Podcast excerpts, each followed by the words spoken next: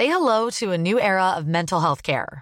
Cerebral is here to help you achieve your mental wellness goals with professional therapy and medication management support. 100% online.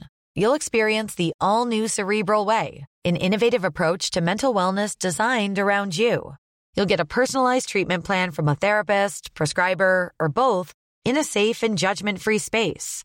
Your Cerebral therapist or prescriber will outline a customized plan with clear milestones along the way so you can get to feeling your best. With Cerebral, you're not alone in your mental health journey.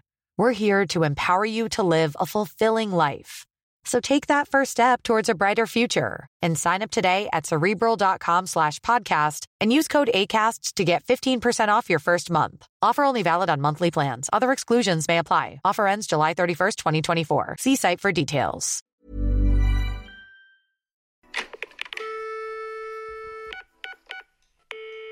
Hello et bienvenue dans un nouvel épisode de podcast qui s'intitule Saint Valentin pour la Saint-Valentin. Comme vous le savez, demain, on est le 14 février.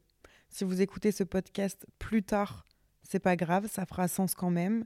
Et je passe pour la sixième année consécutive, c'est quand même important de le rappeler, la Saint-Valentin toute seule.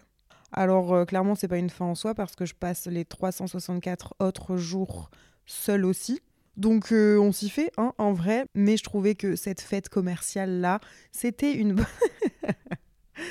non, je fais grave la meuf qui a le seum alors que pas du tout. Je trouve que c'est une trop belle fête. euh, Enfin, c'est trop cool de célébrer l'amour. Mais du coup, je trouvais que c'était une bonne raison pour vous updater un petit peu de ma vie parce que vous êtes des petits curieux. Et puis au-delà de ça, euh, vous donner aussi mon avis sur l'amour, sur le fait que ça fait du coup une paire d'années que je le fais pas, etc. etc. Qu'est-ce que j'en pense, blablabla. Bla, bla, bla, bla. Et je vais aussi en profiter pour répondre à certaines des questions que vous m'avez posées sur Instagram, que ce soit love, sexe, curiosité un petit peu mal placée sur euh, ma personne, tout ça, tout ça. Donc on va faire ça petit à petit ensemble dans cet épisode. J'ai trop hâte. Je suis quand même forcée de constater que je ne me rappelle pas la dernière fois que j'ai fêté la Saint-Valentin en couple je veux vous dire, parce que je la fête tout le temps avec mes potes, ça, il y a aucun problème, je m'en rappelle. D'ailleurs, l'année dernière, je l'ai fêté avec ma sœur et un pote, et les deux là, maintenant, ils sont en couple. Genre, ils m'ont lâché complètement. Je suis dépitée. Cette année, je n'ai pas de plan.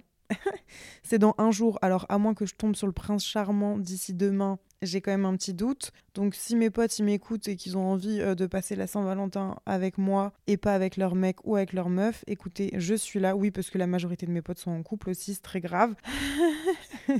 enfin, je leur souhaite tout l'amour du monde, bien évidemment. Mais soit. En fait, je sais pas si j'ai occulté complètement ces souvenirs de ma mémoire, mais je trouve ça quand même bizarre de pas me rappeler d'une seule fois où j'ai fêté la Saint-Valentin. Alors ouais, ça fait un petit moment que j'ai pas été en couple, mais quand même, c'est censé être un peu marquant. En fait, je me dis juste qu'il y a aucun mec avec qui j'ai passé une Saint-Valentin suffisamment euh, marquante pour m'en rappeler, quoi. C'est c'est quand même euh, un peu, un peu triste. Enfin, je pense. Surtout que quand on est très jeune, on a déjà de base une idéalisation hyper forte, je trouve, des relations amoureuses. Et, on veut souvent que ce soit hyper cliché. Et on veut que le mec, il prouve quelque chose. On veut qu'il nous montre par des actions qu'il nous aime pile ce jour-là. Bon, euh, outre le fait que de base, c'est quand même censé être toute l'année, particulièrement ce jour-là, on a envie d'un truc euh, marquant. Enfin, je me rappelle que quand j'étais jeune, je portais beaucoup plus attention à des trucs qui en fait sont assez euh, futiles finalement. Enfin, en tout cas, par exemple, aujourd'hui, si mon mec éventuellement me disait Ouais, ce soir, en fait, il y a une grosse euh, soirée, un truc euh, organisé depuis longtemps et c'est le 14 février. Bah, je vais pas en faire tout un plat. Là, je dis ça, mais en le disant, je sens que ça sonne un petit peu faux, comme si je me mentais à moi-même et qu'en vrai, j'aurais le seum. Je sais pas. Vous voyez, il y a un autre truc au fait de d'être célibataire depuis longtemps, c'est que en six ans, j'ai quand même vachement changé, vachement évolué, vachement appris, vachement grandi. Je me suis découverte, euh, que ce soit sexuellement, personnellement, même euh, au niveau de, de ma réflexion, de mon mindset. Il y a beaucoup de choses qui ont changé. Et, euh, et je suis trop contente de ça d'ailleurs, parce que quand t'as 18 ans, tu t'as l'impression que tout ce qui t'arrive, c'est hyper. euh, c'est hyper dur, qu'il n'y a rien de plus dur, que t'arriveras jamais à rien, que tu es trop nul, etc. Tu es vraiment dans un schéma hyper négatif de pensée où, où tu penses que ta vie ressemblera toujours à, cet échec que tu es peut-être en train de vivre. Et aujourd'hui, euh, bon là, moi j'ai 27 ans et je pense que j'ai encore beaucoup de choses à apprendre, mais je sens que prendre de l'âge, ça m'a permis vraiment de, de me poser, d'avoir des réflexions plus profondes, de mieux me comprendre, de mieux accepter qui je suis, d'être plus sûre de ce que je veux et de ce que je veux pas, notamment dans mes relations, etc.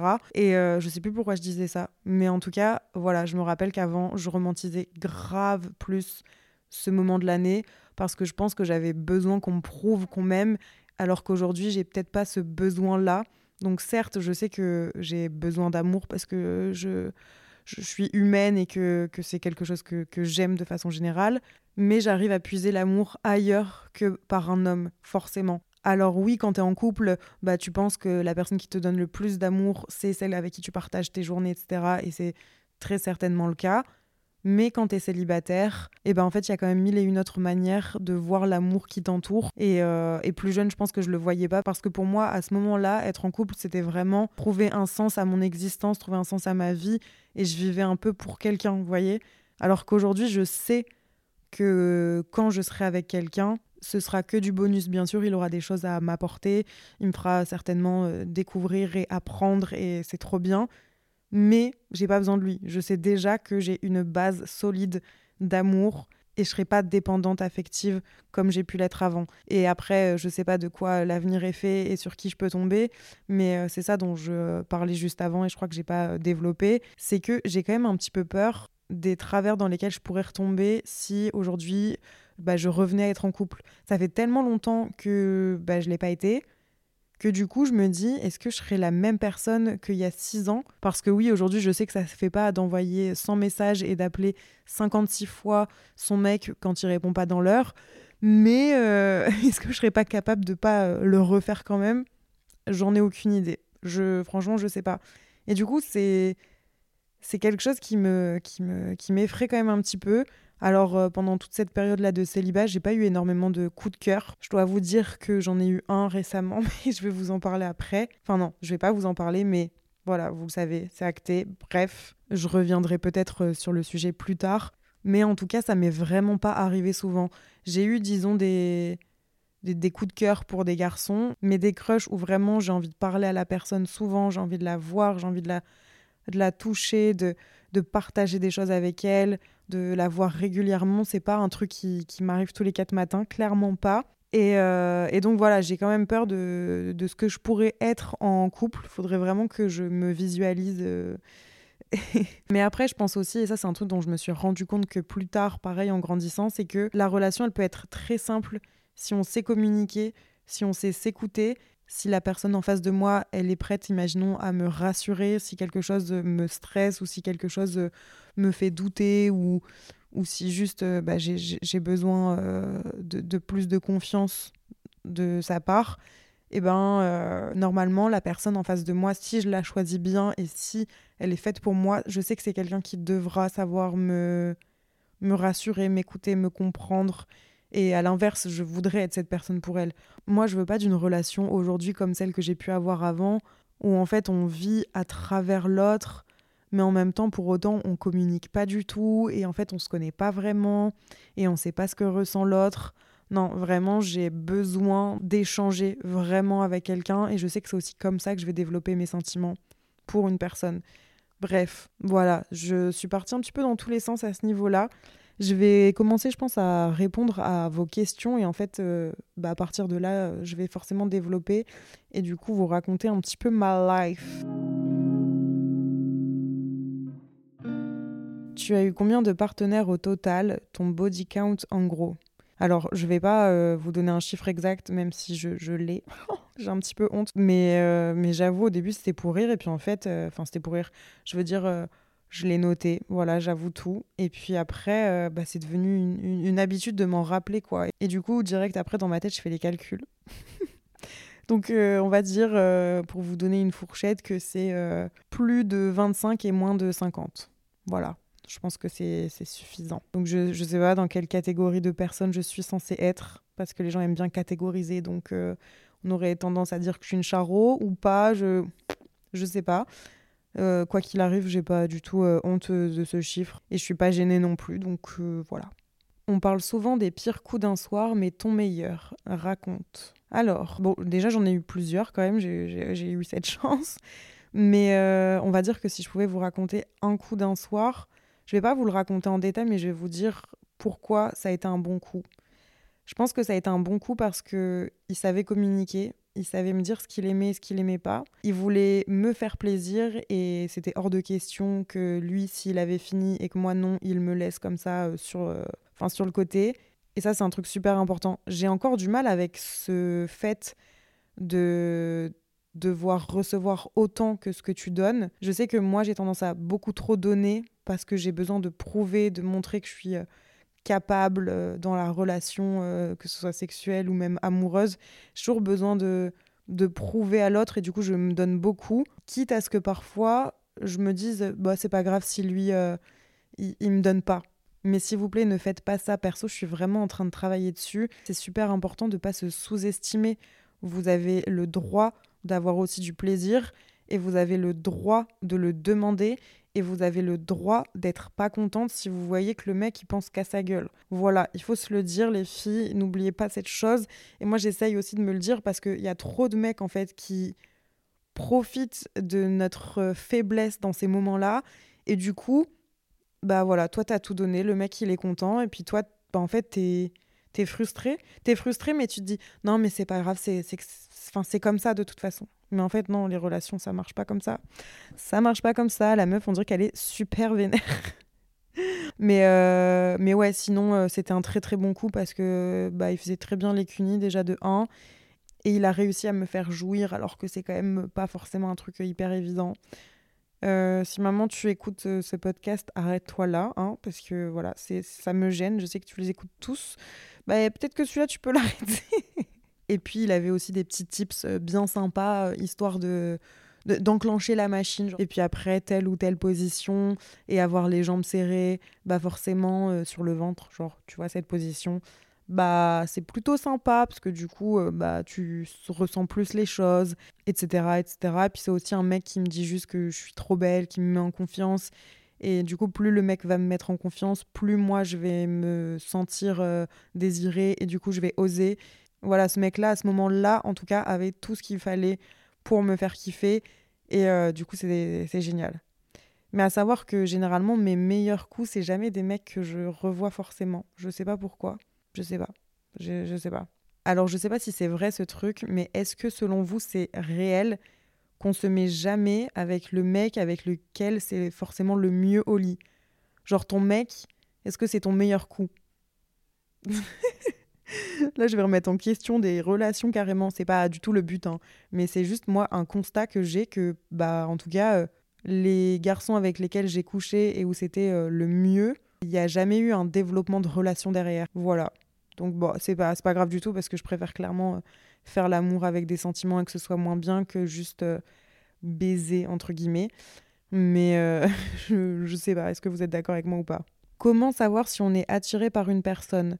Je pense que dès lors que tu ne te poses pas cette question déjà, parce qu'en vrai, si tu te dis est-ce que je suis attirée par lui, c'est que certainement tu l'es pas, à mon sens en tout cas. Mais sinon, il faut, euh, il faut juste euh, voir ce que ça te fait ressentir dans ton corps, voir si ça te fait te poser des questions. Est-ce que tu as envie de passer beaucoup de temps avec la personne? Est-ce que tu as envie de, de, la toucher? Est-ce que tu as envie de, de lui parler sans cesse, de lui raconter ta vie? Est-ce que euh, tu as envie d'avoir un contact physique avec cette personne? Est-ce que tu es collé à ton téléphone pour savoir si la personne t'a envoyé un message? Est-ce que tu espères qu'elle te regarde? Est-ce que tu as le cœur qui s'accélère quand tu la vois? Je pense que c'est un peu des signes qui ne trompent pas. Mais euh, après, je suis pas une, une pro, mais, mais je pense que ouais, ça doit être ça. Tu préfères recevoir ou donner du plaisir? Bah du coup, je préfère en donner mais, euh, mais quand même euh, recevoir. Donc, euh, je pense que je préfère donner à 60% et recevoir à 40%. Un truc comme ça. As-tu déjà eu une attirance envers une fille? Alors, je trouve des filles très très belles. je me suis déjà dit, bah, pourquoi pas essayer, mais j'ai jamais eu l'occasion de le faire, ni enfin ce feeling suffisant avec une meuf pour me dire, ok, je vais sauter le pas. Et je pense qu'il faudrait que je sois assez désinhibée à ce moment-là pour le faire, parce que c'est pas quelque chose de naturel pour moi au premier abord. Mais après, euh, je me considère pas non plus comme euh, complètement fermée à l'éventualité, pas du tout. Bon, il y a des questions clairement sur Mr. Jacket et sur les bails en ce moment, on va garder pour après. Plan à trois points d'interrogation. Alors, euh, j'en ai jamais fait et ça m'attire pas plus que ça. Après, si ça devrait arriver, bah, pourquoi pas, mais Là, comme ça, en tout cas, euh, non. Ah ouais, il y a une question qui m'a fait rire. Pourquoi être autant en recherche d'amour? C'est pas parce que je parle beaucoup d'amour et que j'alimente énormément les explications sur mon célibat, sur euh, mon feelings et tout, que je suis forcément en recherche d'amour autant. Enfin, En fait, c'est le autant qui me laisse à penser que c'est un petit peu négatif dans la façon de poser la question. Mais j'estime qu'à partir d'un moment où tu as testé le célibat dans tous ses côtés et que tu as appris de ça, d'être seul, de vivre seul, etc., bah c'est pas déconnant d'être euh, à la recherche de l'amour, même si j'estime pas être à la recherche de l'amour. Juste, euh, je me dis, ah, si ça pouvait venir, c'est cool, mais, euh, mais c'est tout. Je suis pas autant en recherche de l'amour que ça. Sinon, je ferais des speed dating et j'aurais remis Tinder. Quoique j'ai mis Tinder à la réunion et je peux vous dire, ouais, je, ouais, je vous annonce, je l'avais remis à la réunion parce que j'étais trop curieuse de, voir les profils. Et franchement, euh, il y a quand même des très très beaux garçons. Voilà, je ne dirai pas plus. Qu'est-ce qui te manque le plus de ne plus être en couple? Je sais que pour moi, c'est embrasser. Alors oui, bon, embrasser, le contact et tout, effectivement, ça, manque de pouvoir faire un câlin à quelqu'un le soir, etc. Mais au-delà de ça, je pense que ce qui me manque le plus, c'est en fait de créer une relation où euh, tu sens que tu comptes vraiment pour quelqu'un à 3000%, que tu as besoin de cette personne dans ta vie, qu'elle te fait du bien, qu'elle est là pour toi, que tu peux compter sur elle, que tu vas lui envoyer un message le matin en te levant et le soir en te couchant parce que c'est la première et la dernière personne à qui tu parles. Je trouve que ça, c'est quand même trop beau. Et euh, je crois que c'est ça qui me manque le plus. Au-delà des relations physiques euh, pures c'est vraiment pas ça la priorité parce que bah, c'est des choses que tu peux avoir euh, quand même avec un sex friend ou quoi par exemple. Est-ce que toi aussi tu as peur de l'engagement et qu'est-ce que tu en penses? Je pense qu'il y a quelques temps j'avais encore peur de l'engagement, mais aujourd'hui euh, vraiment je me sens euh, je me sens prête à 100% de de faire tout ce qu'il faut corps et âme pour quelqu'un si, si je l'aime suffisamment. Franchement, ça me fait plus peur du tout. Et euh, je considère que si on a peur de l'engagement, c'est qu'on n'est pas prêt à être avec cette personne-là, en l'occurrence celle que vous avez en face de vous. Parce que pour moi, si t'aimes assez et que t'arrives à ne pas trop réfléchir, normalement tu fonces quand même euh, dans la relation parce que t'es prêt à tout pour essayer que ça fonctionne, etc. Et si euh, bah, t'as pas envie de t'engager, c'est peut-être que c'est pas la bonne personne. Je sais pas. Ce serait ma, ma réponse en tout cas. Ta story hot la plus folle.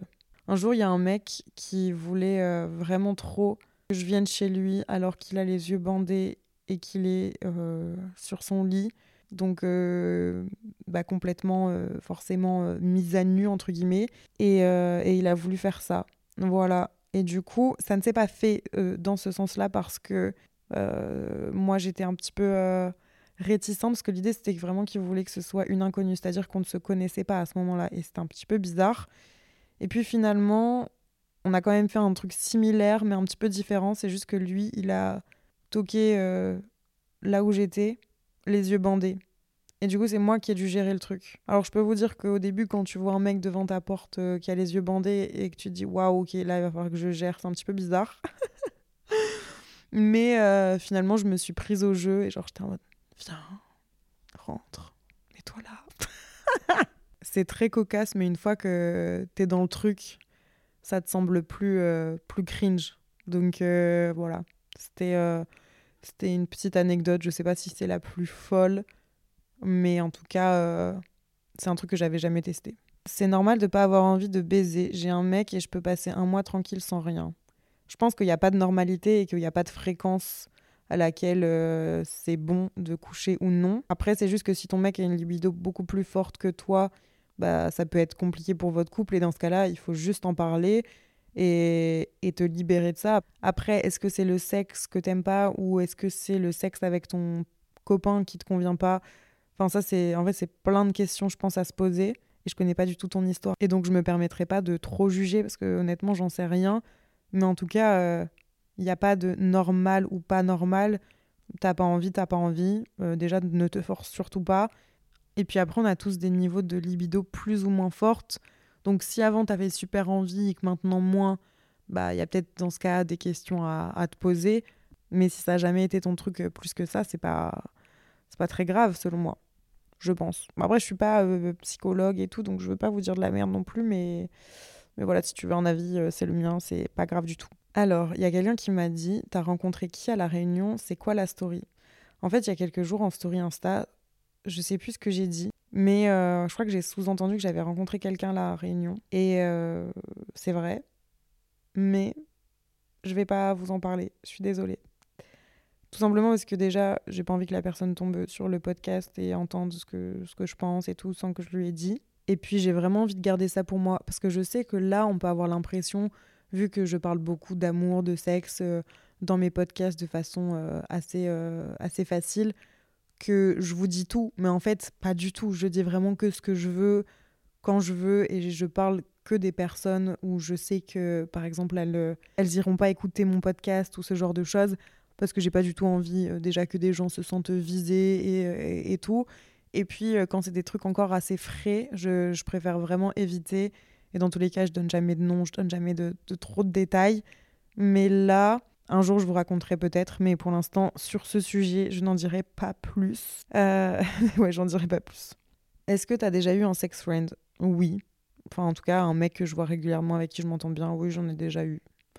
Et je préfère euh, ça d'ailleurs que des plans cul euh, toujours différents. Parce que franchement, c'est trop une pression d'avoir euh, des dates. Enfin, en tout cas, c'est très très rare que j'ai envie d'en faire. Et en plus, maintenant que j'ai enlevé Tinder, bah encore moins vu que ça s'y prête beaucoup moins facilement quand euh, t'es pas sur les applications. Donc euh, ça me va très bien comme ça. Est-ce que tu as déjà eu un râteau douloureux? Alors ouais, une fois, je me rappelle, j'avais envoyé un message à un mec, ça devait être la troisième, quatrième fois qu'on se voyait, et je lui ai dit, euh, franchement, je commence à vraiment bien t'aimer et tout. Et puis, on avait couché ensemble seulement la, la, troisième ou quatrième fois où on s'était vus. Et euh, en fait, il a fini par euh, m'envoyer un message euh, quand moi je lui avais demandé de, pour qu'on se revoie, en me disant Écoute, en fait, quand j'ai couché avec toi, je me suis rendu compte que je pense j'aimais une meuf que j'ai rencontrée en, échange universitaire il y a quelques mois. Et, du coup, je me sentais pas bien de, de, lui faire ça, alors qu'on s'est rien promis avec elle, blablabla. Alors, il a été super honnête, donc franchement, j'avais rien à lui reprocher. Et je lui ai dit Bonne continuation, il n'y a pas de souci et tout. Mais je me rappelle que ça m'avait fait vachement mal au cœur. J'étais un petit peu tristoun parce que le mec, je trouvé trop cool. Je me disais, putain, on pourra bien s'entendre, etc. Et au final, Toz, le mec me dit que en couchant avec moi, il s'est rendu compte qu'il aimait une autre meuf. Génial, franchement, un plaisir, 10 sur 10. Est-ce que tu as déjà identifié un schéma que tu répètes dans tes relations amoureuses? Elle est trop intéressante la question. Je pense que dès que j'ai aimé quelqu'un, et j'en ai pas aimé beaucoup, j'ai toujours été un petit peu dépendante affective. Mais en fait, je pense que je l'ai été parce que les personnes en face de moi ne me donnaient pas matière à avoir confiance en elles. Et donc, j'avais toujours besoin qu'elles me prouvent, qu'elles me, qu'elles me rassurent et tout. Mais euh, parce que je savais qu'il y avait des choses qui clochaient, en fait. Et maintenant, après, euh, je pense pas que c'est des choses que je réitérerai. Donc, j'espère pas. Et après, sinon, j'avais aussi toujours le rôle de la sauveuse. C'est-à-dire que je pensais que je pouvais les sauver de tout. Je pouvais être leur infirmière, leur mère, leur sœur, leur meilleur pote, leur psychologue. Et en fait, c'est pas possible. Tu, tu peux pas endosser le rôle de tout ça. C'est beaucoup trop lourd. Et, euh, ça, j'avais tendance aussi à le faire. Ouais, J'étais vraiment une, la, sauveuse. J'essayais d'avoir ce, statut-là pour me sentir exister et être importante à leurs yeux. Mais encore une fois, euh, Mauvaise idée. Depuis que tu as supprimé les applis, comment ça se passe pour les rencontres, dates, etc. Bah, comme je vous ai dit, je l'ai remis à la réunion. Donc euh, à ce moment-là, j'ai pu euh, faire des rencontres. en tout cas, j'ai pu discuter avec des gens. Mais par contre, sinon, avant et après, parce que là, j'ai resupprimé l'appli, il se passe absolument rien du tout. Zéro, walou, nada, que dalle, que chi, niet. Rien. Le désert. L'amour me tombera peut-être dessus un jour par pur hasard telle une brique, mais là pour l'instant, rien du tout. Il y a quand même un mec qui m'a dit T'es mon plus grand fantasme. Bah écoute, je suis ravie d'être le fantasme de quelqu'un, vraiment, ça me, fait très plaisir. bon, la dernière question, celle qu'on m'a posée un milliard de fois, comment ça avance avec Mr. Jacket? Mr. Jacket, ça est où? Le garçon de Copenhague, c'est fini? Bonhomme triste, as-tu revu le mec de ton city trip? Update sur Mr. Jacket, etc., etc., etc. Alors, Mr. Jacket, la dernière fois que j'ai eu une interaction avec lui, c'était à Nouvel An, le 1er janvier, certainement à 1h, 2h du matin, où j'étais complètement bourrée et la meilleure chose que j'ai trouvé à faire, c'était de l'appeler avec une pote et qu'on lui dise Oh, you are so sexy, oh my god, nanana. Alors que j'avais jamais osé l'appeler en FaceTime, alors qu'il me l'avait proposé, et que lui, il était quand même genre 7 heures de plus ou de moins, je sais plus. J'étais trop, j'étais trop bourrée. Et du coup, il était pas du tout dans la même ambiance de fête que moi. il était euh, bah, sobre, complètement sobre, et il faisait jour.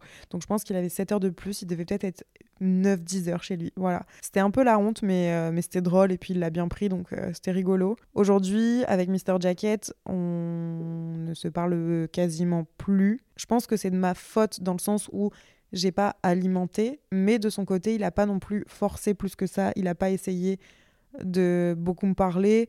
Sur WhatsApp, il m'envoyait euh, un message euh, de temps en temps, une fois ou deux par semaine, et on discutait vite fait, mais avec le décalage horaire et avec moi le fait que je voulais toujours prendre du temps pour bien répondre en anglais et tout, bah ça me, ça me prenait trop de temps ou j'oubliais. Et, euh, et, en fait, je me rends compte que quand je m'en fiche de pas répondre tout de suite à un garçon, c'est que généralement je suis pas si intéressée que ça. Et je me suis rendu compte en fait que bah, c'était cool parce que c'était une petite euh, love story. Et encore, je peux même pas dire vraiment love, mais c'était un, très très bon moment avec un, un petit crush pour un mec. Euh, et puis la situation du fait que ce soit à l'étranger et tout, c'était cool. Ça, ça rendait le truc euh, beaucoup plus romantique, beaucoup plus poétique, etc. Mais en réalité, ça n'aurait pas forcément été très loin dans le long terme et je m'en suis vite rendu compte. Alors après, demain, s'il il me dit qu'il arrive sur Paris parce que je sais qu'il vient de temps en temps, je serais mais trop, trop, trop contente de le voir et, je sais qu'on s'entendrait bien, etc. Mais euh, mais il y aura pas plus, quoi. Enfin, en tout cas, aujourd'hui, je suis pas en crush sur lui du tout. J'y pense même euh, pas, pour vous dire. Donc euh, voilà, de temps en temps, il répond à mes stories, moi je regarde les siennes. Mais là, je vous dis, depuis Nouvel An, bon, on s'est réécrit après la soirée en mode, je lui ai dit, ah, sorry, uh, I was so drunk, etc. Et puis euh, il m'a dit, mais c'est pas grave, ah, ça m'a fait rire. Et puis, euh, et puis moi, j'ai répondu un ou deux trucs. Et puis après, bah, c'était déjà tout, quoi. Donc voilà, j'espère que vous n'êtes pas trop déçus. Mais effectivement, je n'irai pas à Atlanta prochainement. Mais c'est pas grave, il y a d'autres belles choses qui m'attendent. Et euh, de toute façon, euh, pour l'instant, j'ai pas le cœur à d'autres rencontres que. Ah, j'aime pas dire des. Ah là là, putain, quand t'as. Bref, vous allez pas comprendre et j'ai pas envie de faire genre la meuf qui qui sème euh, des petits, euh, des petits trucs comme ça, mais qui veut pas en dire plus. C'est juste euh, que pour l'instant, il y a un petit quelque chose que j'ai dans la tête, un petit quelqu'un, mais que j'ai pas envie d'en parler pour le moment. Donc j'espère que vous m'en voulez pas encore une fois. J'espère que vous avez apprécié cet épisode, que ça a été un bon moment pour vous, que j'ai pu bah, participer à un de vos trajets ou alors à votre euh, soirée ou alors euh, à votre euh, moment détente en train de faire la cuisine ou que sais-je. En tout cas, on se retrouve évidemment la semaine prochaine, toujours lundi matin, pour un nouvel épisode de podcast. À bientôt, prenez soin de vous, vive l'amour et je terminerai sur une citation qui dit Donnez à ceux que vous aimez des ailes pour voler, des racines pour revenir et des raisons de rester. Citation du Dalai Lama, faites-en ce que vous voulez. Mais moi, je l'ai écouté et je l'ai bien aimé. Du coup, je voulais vous la partager. Voilà, c'est tout. Je vous fais des bisous et je vous souhaite de passer une bonne journée ou une bonne soirée. Ciao